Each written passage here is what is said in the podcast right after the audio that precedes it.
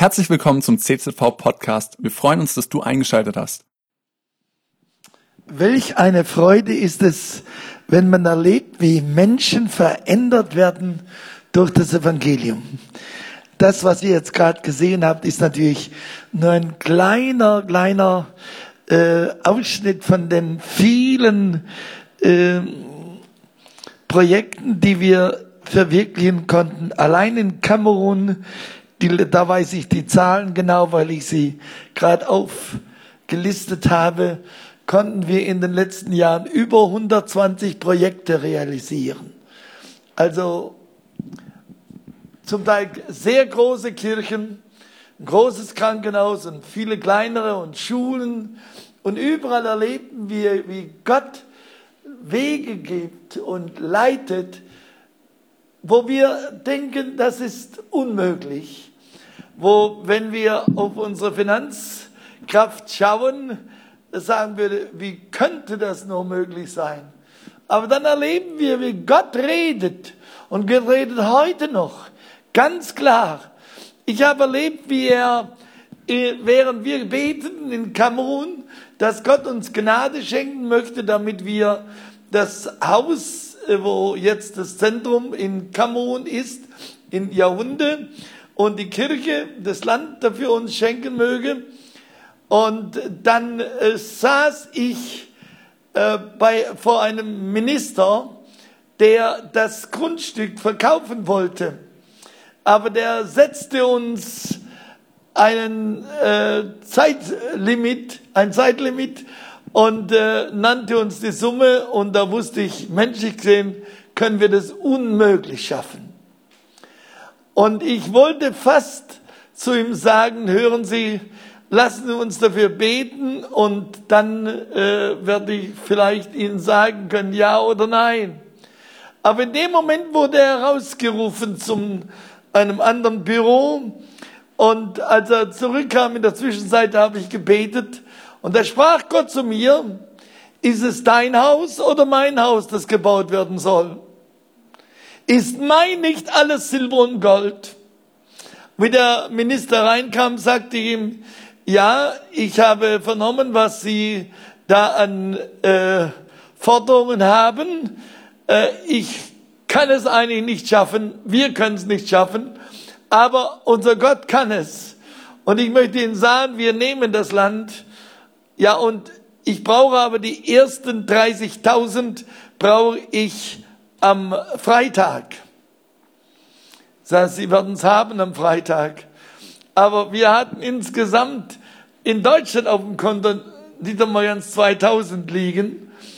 Und es war sehr gewagt, was ich sagte, aber ich sagte es aufgrund des Reden Gottes.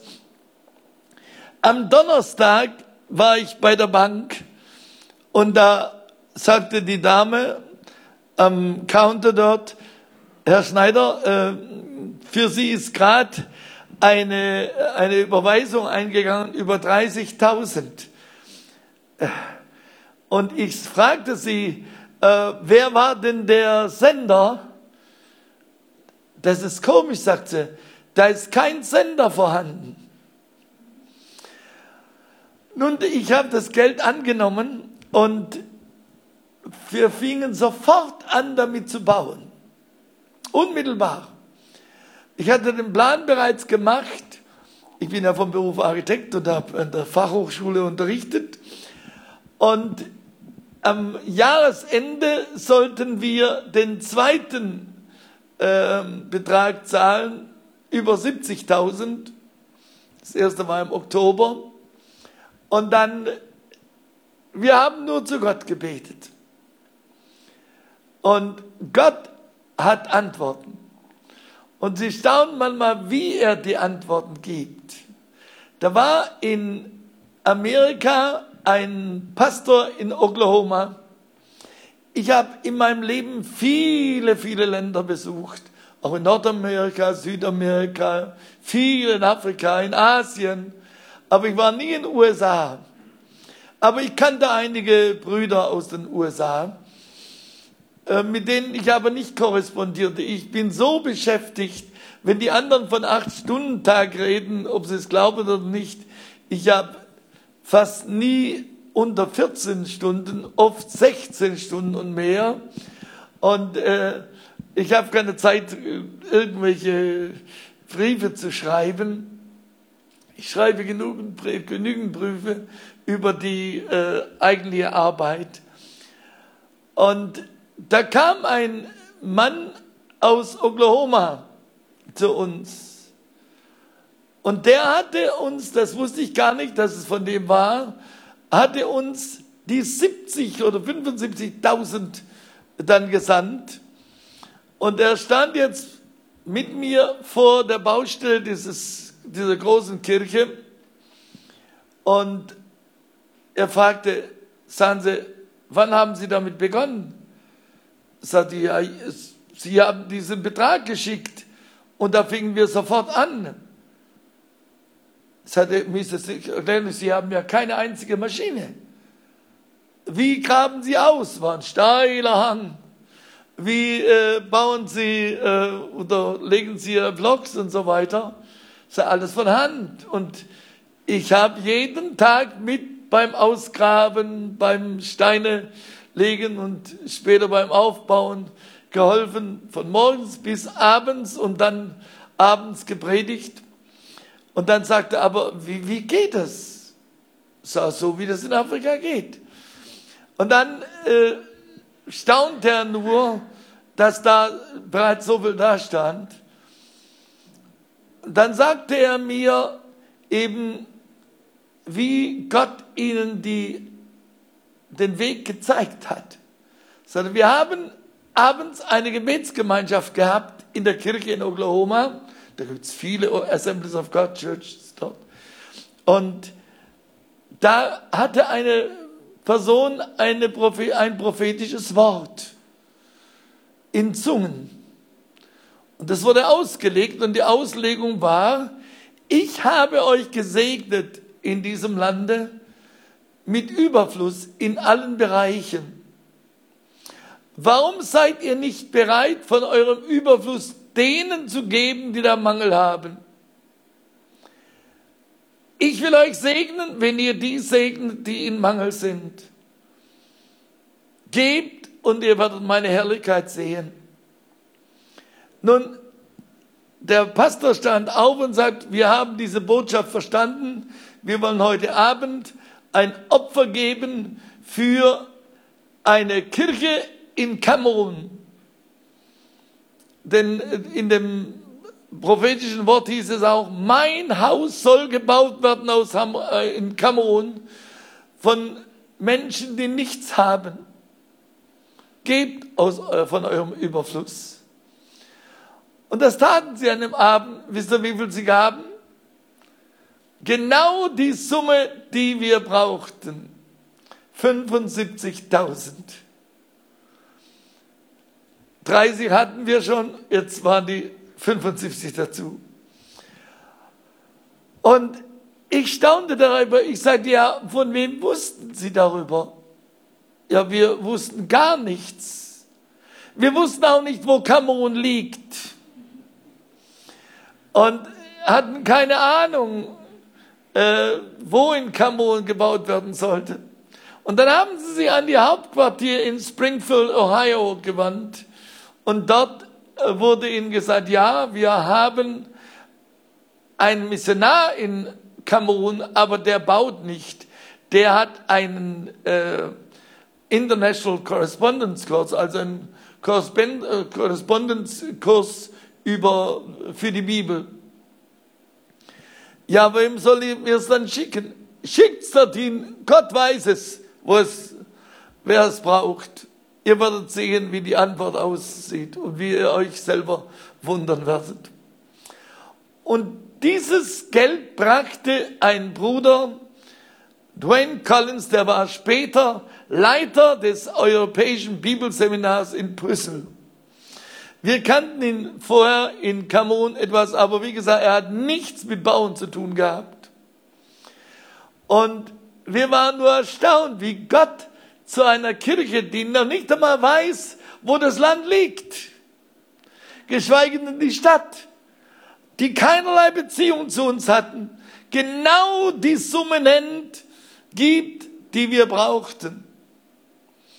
Und diese Kirche hat inzwischen, ich glaube, allein in der Hauptstadt etwa 80 Ableger.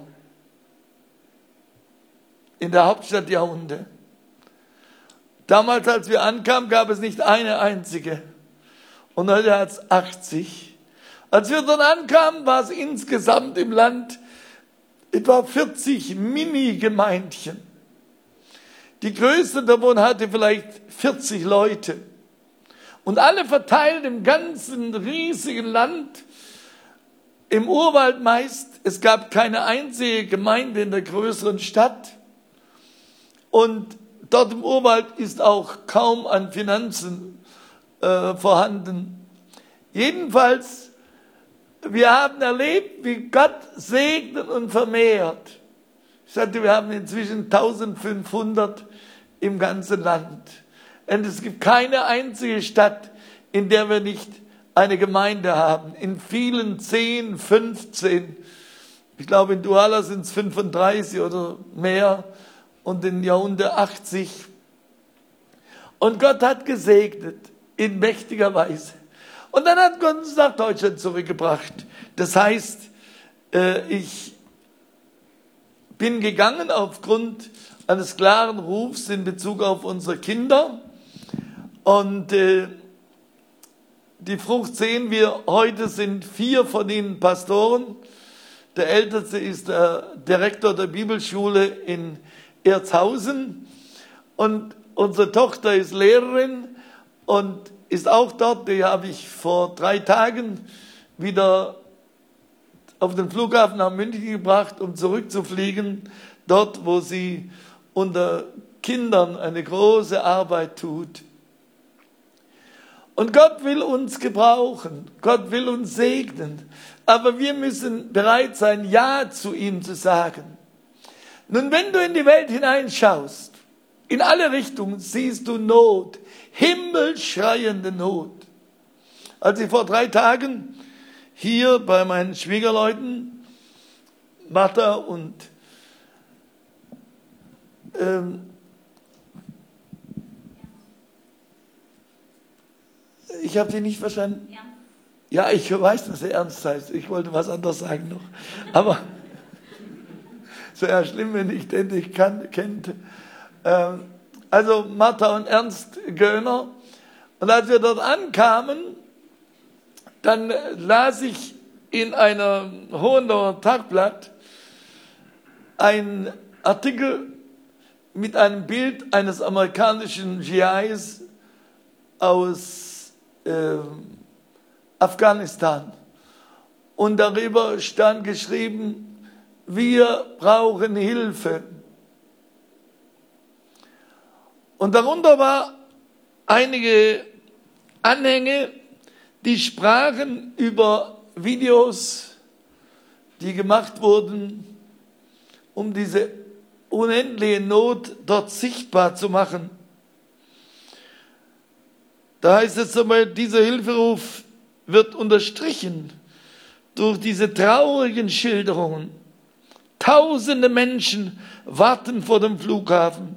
Plötzlich fallen Schüsse. Man sieht einen Soldaten, der das Feuer erwidert. Soweit das Ende.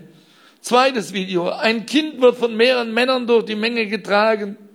Wo einst seine Nase war, klafft jetzt ein blutiges Loch. Drittes Video. Mehrere Menschen stehen um eine alte Frau, die am Boden liegt. Ein Mann mit langem Bart tritt ihr mit dem Fuß ins Gesicht. Diese Videos und noch deutlich schlimmere sollen die aktuelle Situation in Afghanistan zeigen. Dann ein Interview mit einem jungen Mann aus dieser Gegend. Amir Koya, einem Afghanen, der zwölf Jahre mit der ISAF zusammengearbeitet hat, bis er aus Todesängsten nach Deutschland geflohen ist. Transportiert dieses Problem jetzt direkt vor unserer Haustüre. Eine von den Taliban versprochene Generalamnestie kann er nicht glauben. zumal Taliban-Kämpfer in den sozialen Netzwerken immer wieder erklären, dass ISAF-Helfer sterben müssen. Jetzt wird er Tag und Nacht von seinen Geschwistern, Eltern oder Freunden angefleht, manchmal angeklagt. Mach was, mach was, mach was, wir brauchen Hilfe. Doch was immer er versucht, ist zwecklos. Seine verzweifelten Anrufe enden in einer endlosen Warteschlange. Vielleicht hat der eine oder andere unter uns hier schon mal erlebt, wie nervenaufreibend es ist, wenn man, wie wir gerade vor wenigen Tagen, in einer Warteschlange steht. Wir wollten oder mussten dringend eine Antwort haben bezüglich eines Flugs von unserer Tochter nach ähm, Yaoundé, Kamerun, über den Flughafen München. Aber anderthalb Stunden hingen wir dort in der Warteschlange und erhielten immer nur dieselbe äh, Spule abgespult und keine Antwort. Und so kannte dieser Mann auch nichts tun. Er wird jeden Tag angerufen von seinen Eltern, von seinen Geschwistern. Sondern wenn ich anrufe und versuche anzurufen, auch in Deutschland, in Berlin, irgendwo bei der Auswärtigen Amt oder bei der Botschaft kommt keine Antwort, nur die Warteschleife. Und er ist verzweifelt bis zum letzten. Und diese Leute, die da versprochen haben, die afghanischen Taliban, dass die ISAF-Helfer nicht keine Angst haben müssten. Sie kriegen Generalamnestie. Die erklären auf der anderen Seite überall in, in äh, Afghanistan, dass jeder dieser ISAF-Leute sterben muss. Wenn dann erlebt, was in anderen Ländern da passiert ist, ich erinnere mich noch vor einigen Jahren, als in Irak so heiß war, da wurde von der ISIS irakische Armeeangehörige gefangen genommen und dann wurden in die Hände und die Füße zusammengebunden über dem Rücken. Dann wurden sie aufgehängt wie an einer gewaltigen Wäscheleine quer über so einen Platz wie den da drin. Und unter mit dem Kopf hingen sie vielleicht in Höhe der, der eurer Stuhlfläche äh, und darunter wurde ein Feuer angezündet. Sie schütteten Kerosin da auf den Boden und dann brannte es dort und diese Männer wandten sich in der Glut der Flammen, wurden geröstet bei lebendigem Leib. Soldaten und jeder wusste, wenn ich da gefangen genommen werde, da ist besser, ich erschieße mich selber, als dort so geröstet zu werden. Und überall in der, der dritten Welt sieht man das und gerade im Nahen Osten, wo die Islamisten sehr aktiv sind, wie mit brutalsten Mitteln die anderen umgebracht werden. Nun muss ich sagen, wir dürfen da nicht so laut die Stimme erheben, wenn ich denke, was im Dritten Reich alles geschehen ist an Schrecken. Ich weiß nicht, wer von euch mal in Auschwitz war. Ich wurde eingeladen, nach Auschwitz dort zu predigen. Polen, die bei uns in der Gemeinde in Ulm Jesus erlebt haben und getauft wurden. Und als sie im Taufwasser standen, fing plötzlich der Mann, es war ein Ehepaar, äh, der Mann davon an, laut zu weinen und zu schluchzen. Und ich sagte, lieber Bruder Bogdan, äh, was ist passiert, dass du plötzlich so weinst? Habe ich einen Fehler gemacht? Nein, sagt er.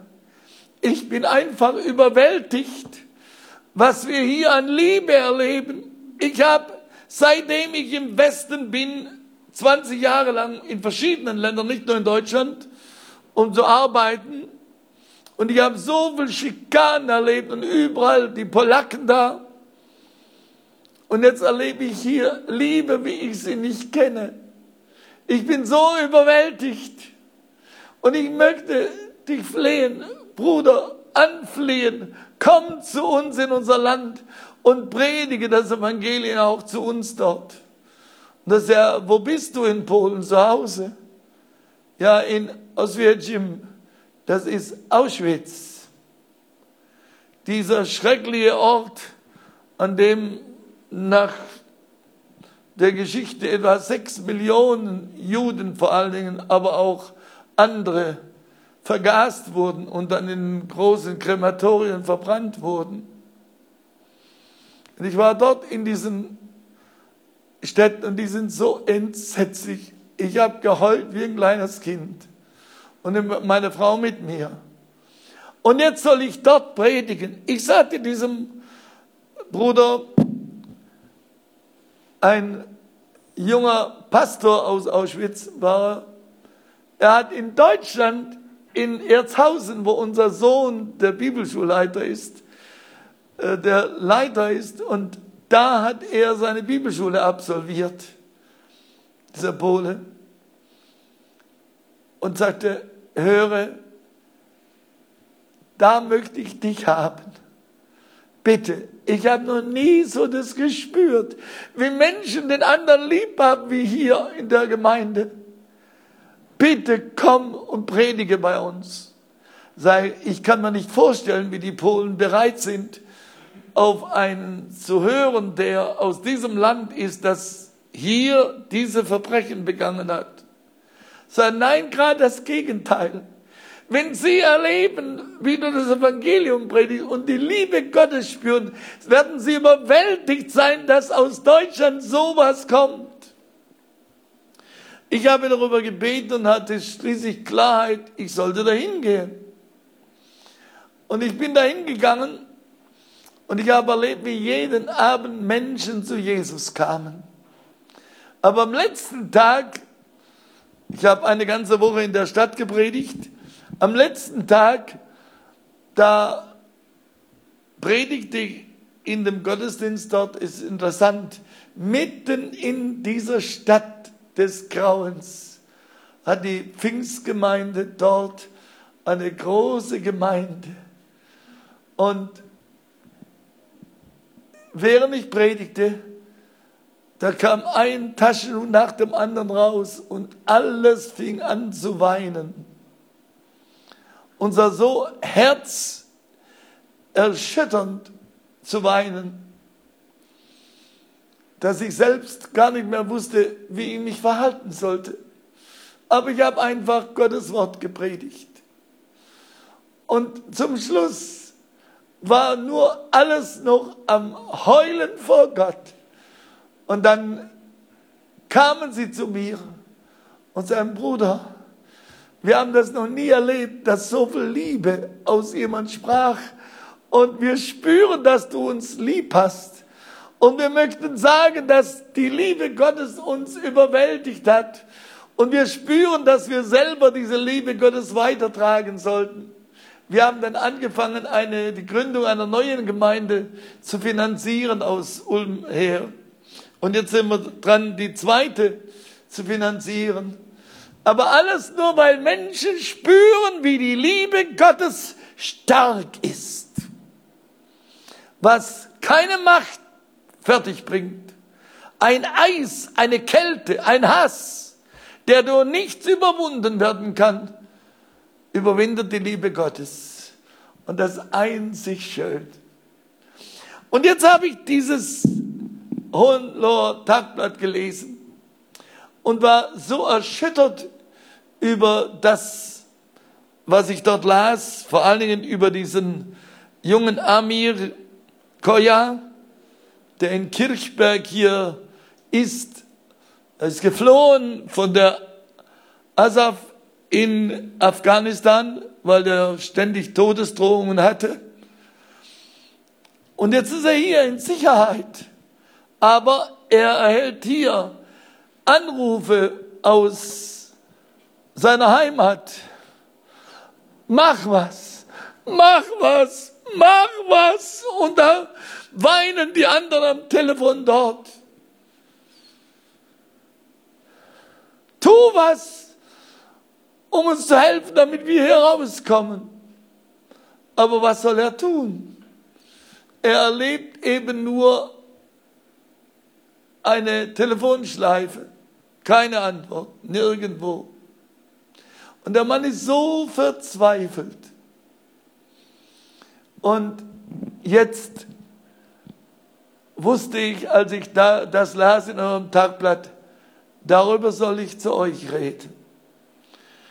Und ich habe dann das Wort Gottes aus Johannes Kapitel 14, Vers 6 gelesen. Und über dieses Wort möchte ich kurz noch was sagen.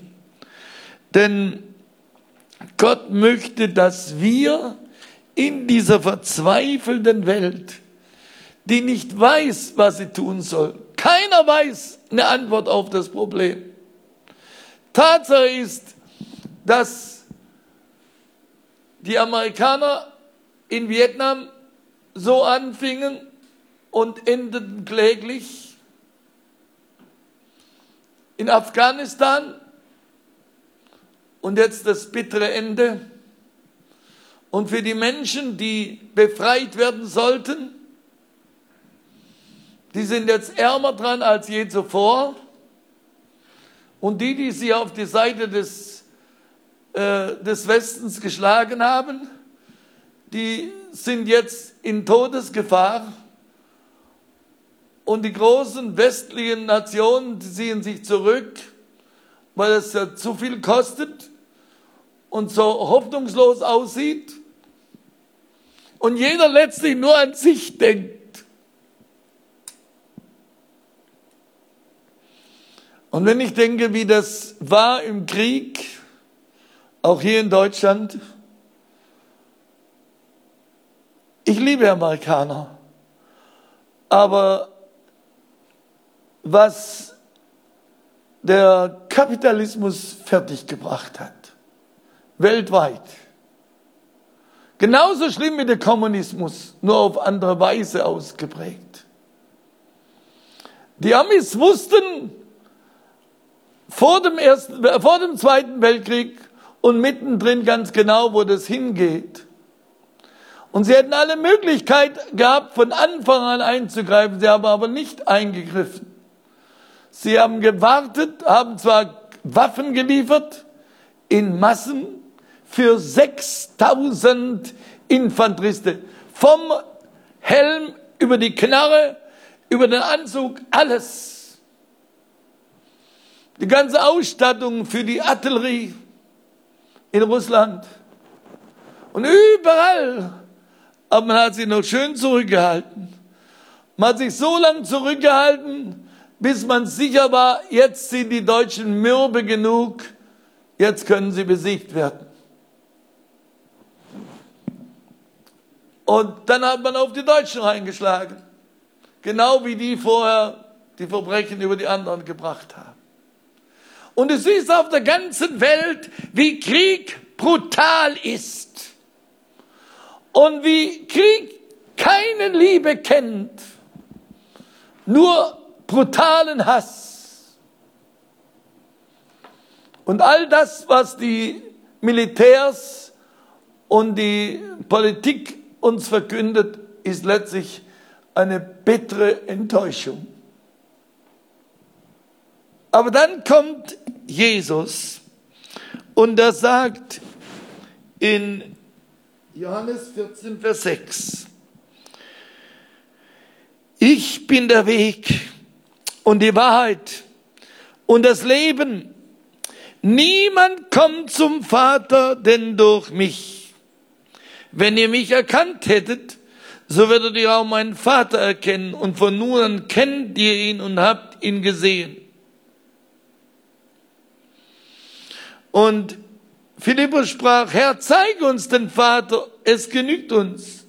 Jesus spricht zu ihm, so lange bin ich bei euch und du kannst mich nicht, kennst mich nicht, Philippus? Wer mich sieht, der sieht den Vater. Wie sprichst du dann, zeige uns den Vater. Glaubst du nicht, dass ich im Vater bin und der Vater in mir? Die Worte, die ich zu euch rede, die rede ich nicht von mir selbst aus. Und der Vater, der in mir wohnt, der tut seine Werke. Glaubt mir, dass ich im Vater bin, der Vater in mir. Wenn nicht, so glaubt mir doch um der Werke willen. Wahrlich, wahrlich, ich sage euch, wer an mich glaubt, der wird die Werke auch tun, die ich tue. Und er wird noch größer als diese tun, denn ich gehe zum Vater. Und was ihr bitten werdet in meinem Namen, das will ich tun, damit der Vater verherrlicht werde in dem Sohn. Was ihr mich bitten werdet in meinem Namen, das will ich tun. Das sind Worte des Herrn Jesus. Zusagen, die er hält. Wenn er etwas zusagt, das hält er gewiss. Und durch die ganze Bibel sehen wir, wie er nie am Ende ist, wie er nie ein Versprechen macht und am Ende geht es schief aus. Nein, er triumphiert. Selbst als er am Kreuze hängt, sagt der Vater, vergib ihnen, sie wissen nicht, was sie tun. Und das Wunderbare ist, dass er wartet darauf, dass wir ihm endlich vertrauen. Vertrauen, dass er wirklich der Weg ist. Wenn du genau hinschaust auf all das, was die Medien heute sagen, es geht immer um den Weg. Keiner weiß den Weg. Keiner weiß, wie sie mit dem Problem der Welt fertig wird. Weder der Westen noch der Osten. Weder die Kleinen noch die Großen. Aber der Herr Jesus, der hat nicht nur eine Idee über den Weg, er sagt, ich bin der Weg. Und er hat den Weg gezeigt und bewiesen überall. Wenn du denkst an die Geschichte mit Israel, die in der Knechtschaft waren in Ägypten und furchtbar gelitten haben. Und dann führt sie Gott heraus über viele Wunder, die er tat. Und jetzt stehen sie vor dem Roten Meer bei Pihairot und da sehen sie plötzlich die Israeliten, wie in der Wüste die Staubwolke auf ähm, türmt sich von den Elitetruppen des Pharao, die ihn nachjagten, um sie einzufangen. Und sie stehen vor sich das Rote Meer das Rote Meer ist ja die Fortsetzung des Rift Valleys in, Nord in Ostafrika und das geht weiter über das Tote Meer in den Jordangraben. Und das Tote Meer ist ja bekanntlich der tiefste Punkt dieser ganzen Welt.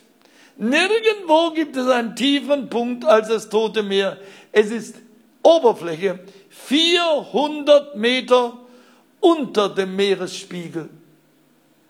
Und selbst der Jordan ist auf der ganzen Linie etwa 200, dann unten 400 Meter, weil ja der, der, der Lieferant, der Wasserlieferant des Toten Meeres ist. Alles unter Meer. Und dort stehen sie vor diesem toten Meer und heulen und klagen.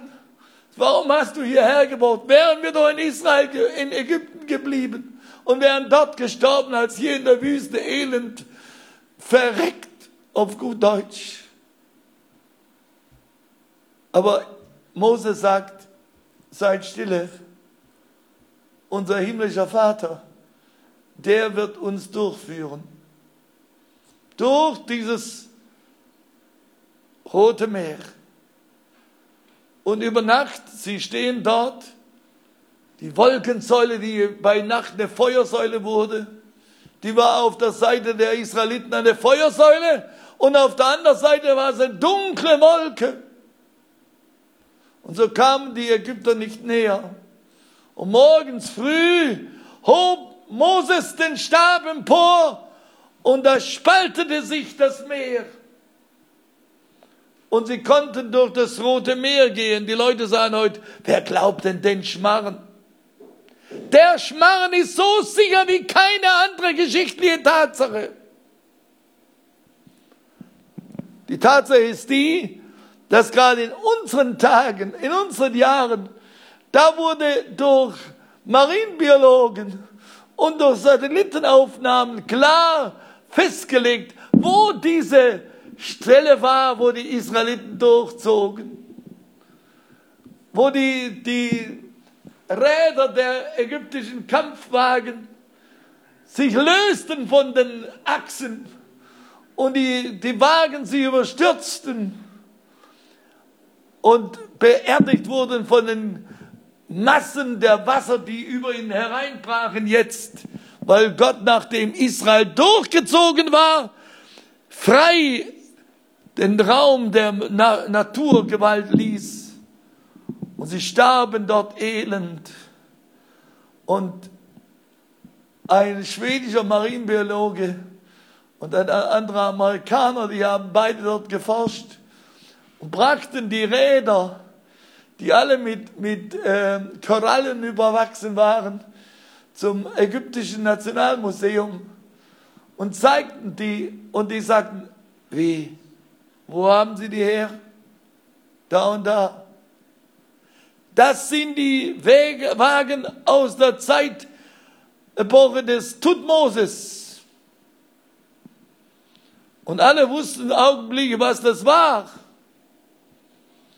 nämlich der Durchzug des, äh, der ägyptischen Menschenmassen, 600.000 Männer ohne Frauen, ohne Kinder, weit über eine Million, wahrscheinlich zwei Millionen Menschen, die dort durchzogen.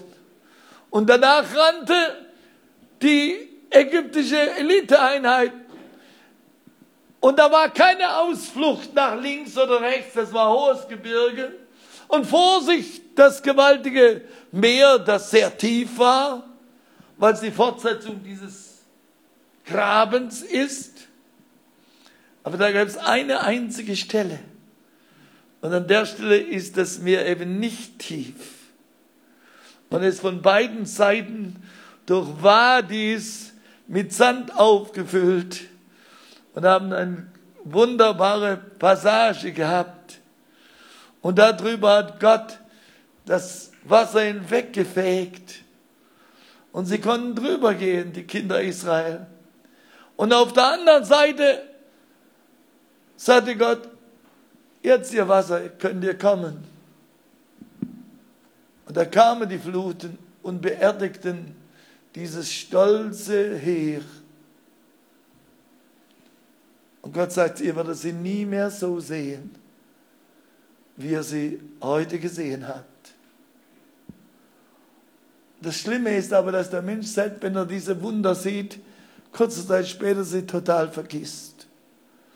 Ich wollte ja gar nicht fragen, wer von euch hat in seinem Leben ein Wunder gesehen, erlebt, wo Gott ihn vielleicht geheilt hat, gerettet hat. Und diese Menschen, die sind jetzt in so einer Situation. Und das sind auf der gegnerischen Seite, auf der einen Seite die Muslime und auf der anderen Seite sogenannte Christen, sogenannte Christen. Und von der Liebe Gottes ist nichts zu sehen. Auf beiden Seiten nicht. Aber Gott möchte uns als Christen dazu bringen, dass wir Liebe zeigen, wo sonst Hass ist. Dass wir ihnen zeigen, dass Gott größer ist als aller Hass und dass Liebe stärker ist als alles, alle Waffen und alle Brutalität. Gott wartet darauf, dass wir begreifen, dass er der Weg ist. Er war für Israel der Weg. Er war immer wieder der Weg durch den Jordan durch. Er war den Weg durch das Feuer. In Jesaja 43, ich glaube es ist 43, Vers 6 meine ich. Da sagt,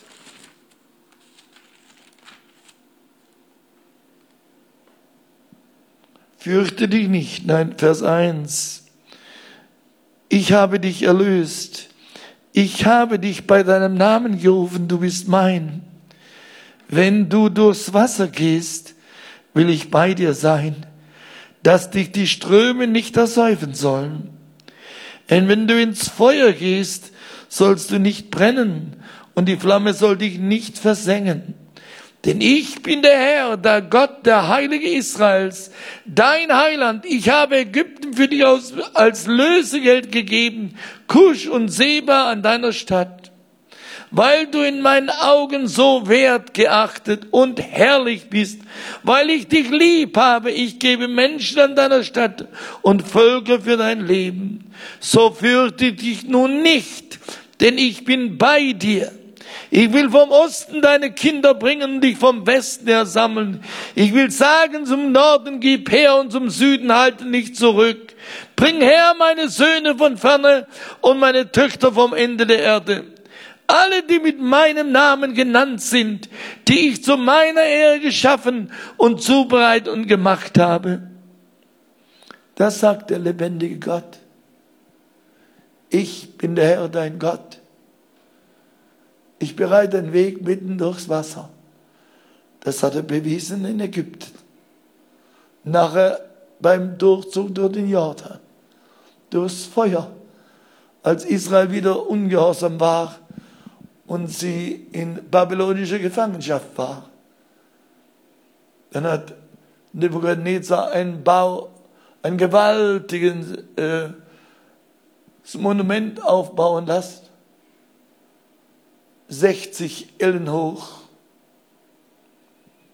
das heißt etwa 20 Meter, und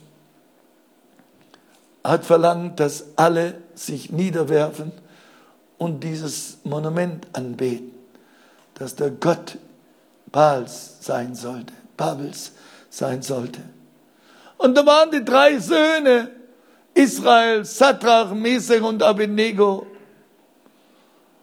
und die beugten ihre Knie nicht und wurden vor, vor Nebuchadnezzar gerufen.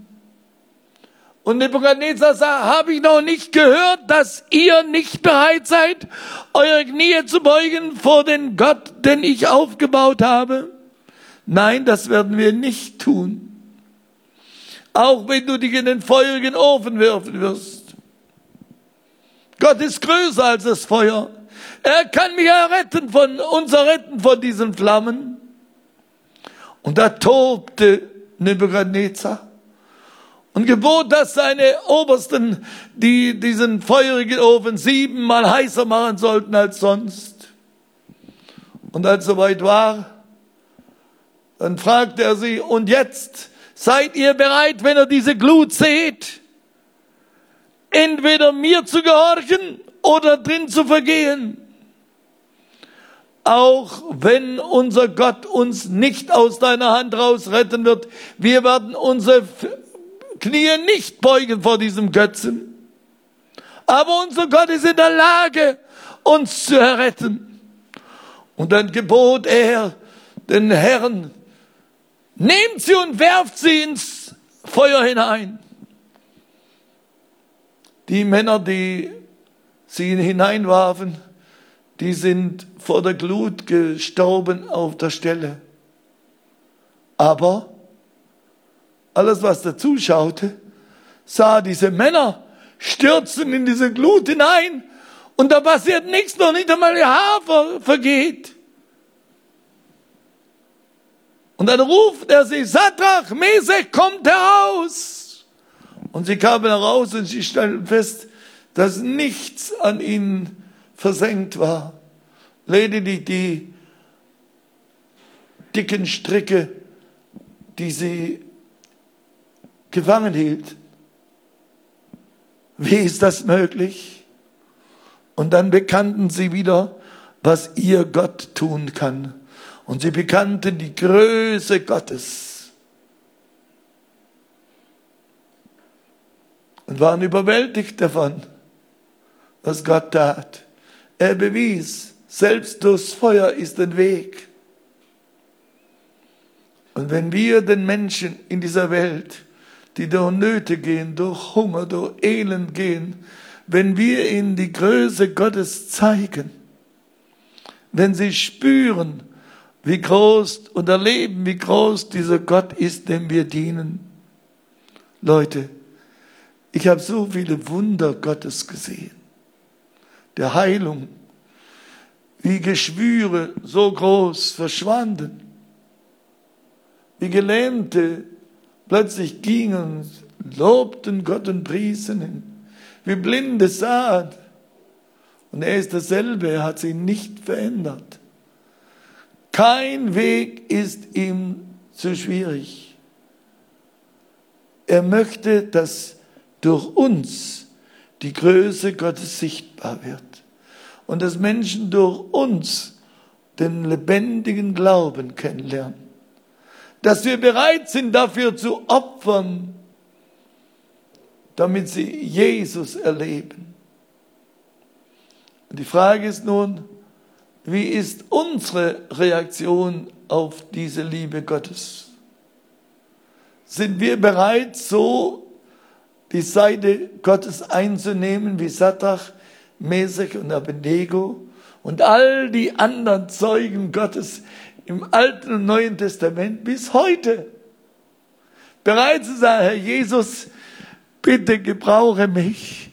Ich will dein Zeuge sein. Ich möchte, dass durch mich Menschen Jesus erleben.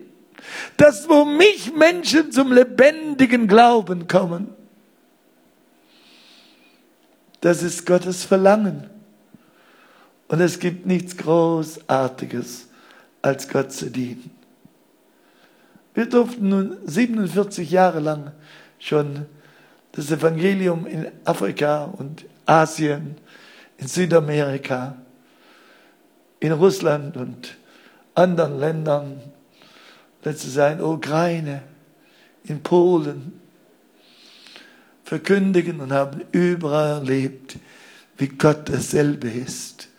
Wie Menschen, die vorher voller Hass waren, auf einmal voller Liebe waren. Ich wurde dort in Auschwitz, wurde ich überschüttet mit Küssen von den alten Polen dort, die Auschwitz erlebt haben, haben uns gedrückt. Ich wurde buchstäblich gewaschen durch ihre Küsse.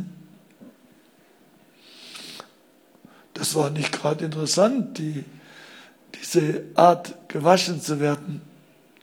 Aber überwältigend, wenn du merkst, wie die Liebe Gottes die Menschen erfasst, wie sie merken, wie das, was wir sagen, nicht Theorie ist, sondern im Leben sichtbar wird. Leute, Gott möchte uns gebrauchen. Er ruft uns zu, ich bin der Herr, dein Gott. Ich verändere mich nicht. Ich will dich gebrauchen ich will dich segnen und du sollst ein Segen sein.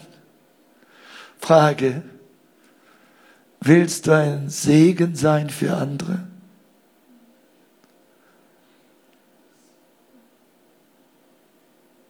Willst du dich gebrauchen lassen von Gott?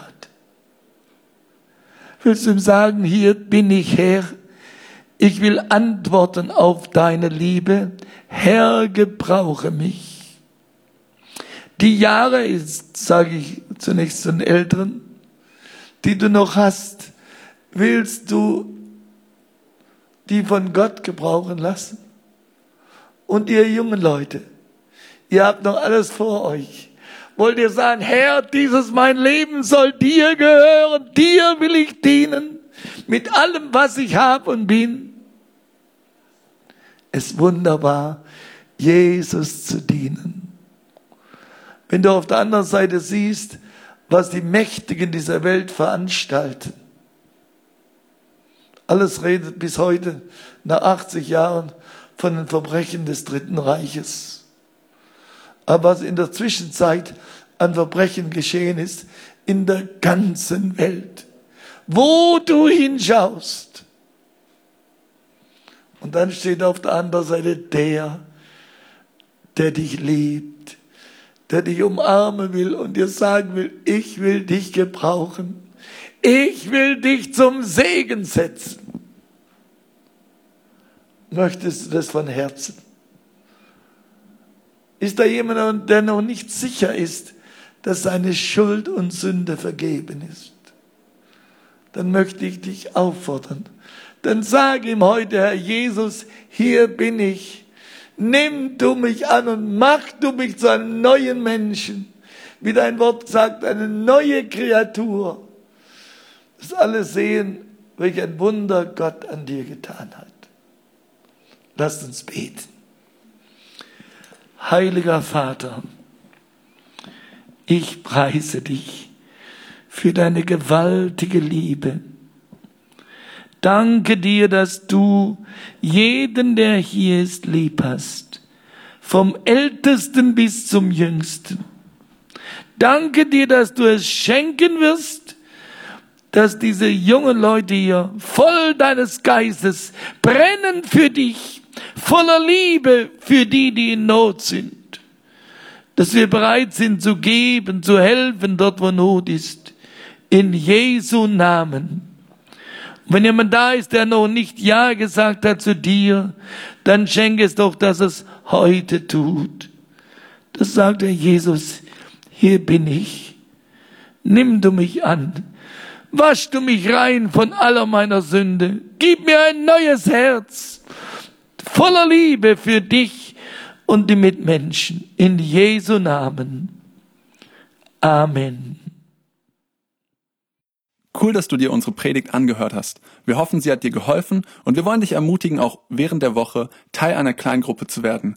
Schreib uns einfach eine E-Mail an podcast.czv-kreuzheim.de oder komm einfach am Sonntag in unseren Gottesdienst.